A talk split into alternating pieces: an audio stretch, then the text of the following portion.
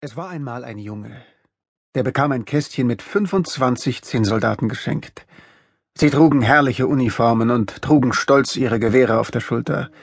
Dem Jungen gefielen sie sehr. Nur einer war nicht ganz makellos, denn er hatte nur ein Bein. Er und seine Brüder waren aus demselben Zinnlöffel gegossen worden, aber am Ende war nicht genug Zinn für ihn übrig gewesen.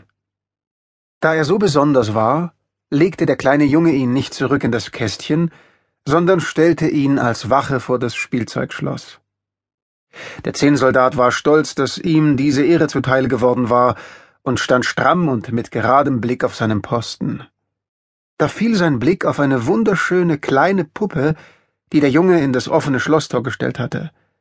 Sie war aus dem allerbesten Plastik gemacht und trug ein Ballettkleid aus dünnem Musselin, das um die Hüfte mit einem hellblauen Band gegürtet war.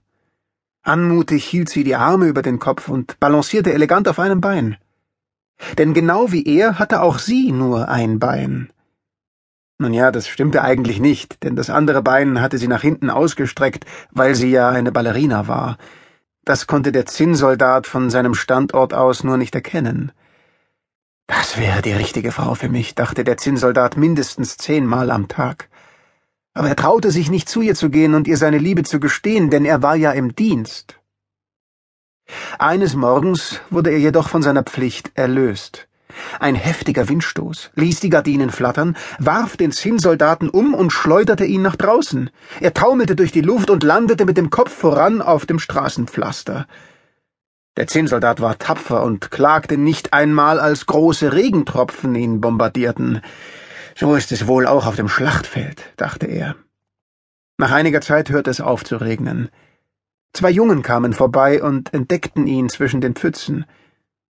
Sie nahmen Zeitungspapier und falteten es schnell zu einem Papierschiffchen, in das sie den Zinnsoldaten stellten. Dann setzten sie das Boot in das Rinnsal, das die Gosse am Straßenrand hinunterrauschte. Sie liefen neben dem wirbelnden Boot her und freuten sich. Der Zinnsoldat hatte zwar Angst, verzog aber keine Miene, nicht einmal als sein Papierschiffchen durch ein Siel in die Dunkelheit unter dem Straßenpflaster hinabgerissen wurde.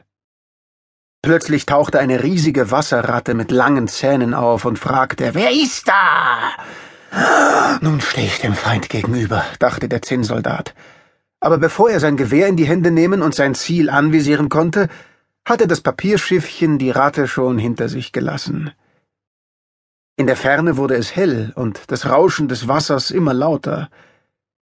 Der Zinnsoldat sah mit Entsetzen einen Wasserfall vor sich, der in einen Kanal darunter stürzte. Schlimmer noch, das Wasser überspülte sein Boot und weichte den Boden unter seinen Füßen auf. Standhalten, nicht zurückweichen, sagte er sich mutig. Da gab der Boden des Schiffchens nach.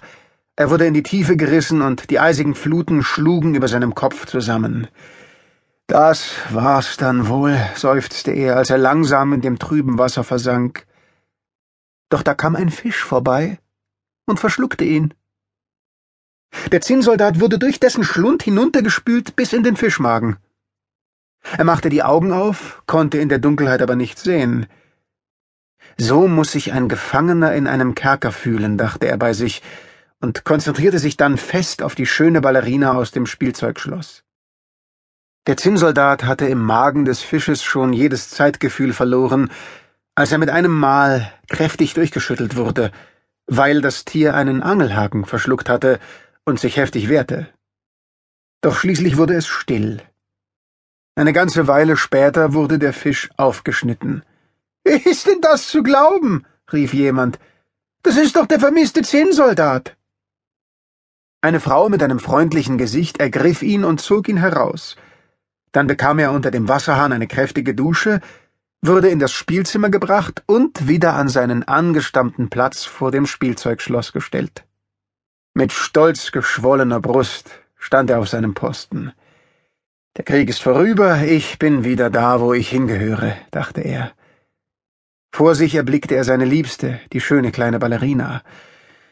Morgen, morgen werde ich sie ganz bestimmt fragen, ob sie meine Frau werden will, entschied der Zinnsoldat aber plötzlich spürte er eine eisige Böe an seinen Knöcheln. Wieder kam ein heftiger Windstoß durch das Fenster, hob ihn hoch und trug ihn durch die Luft davon.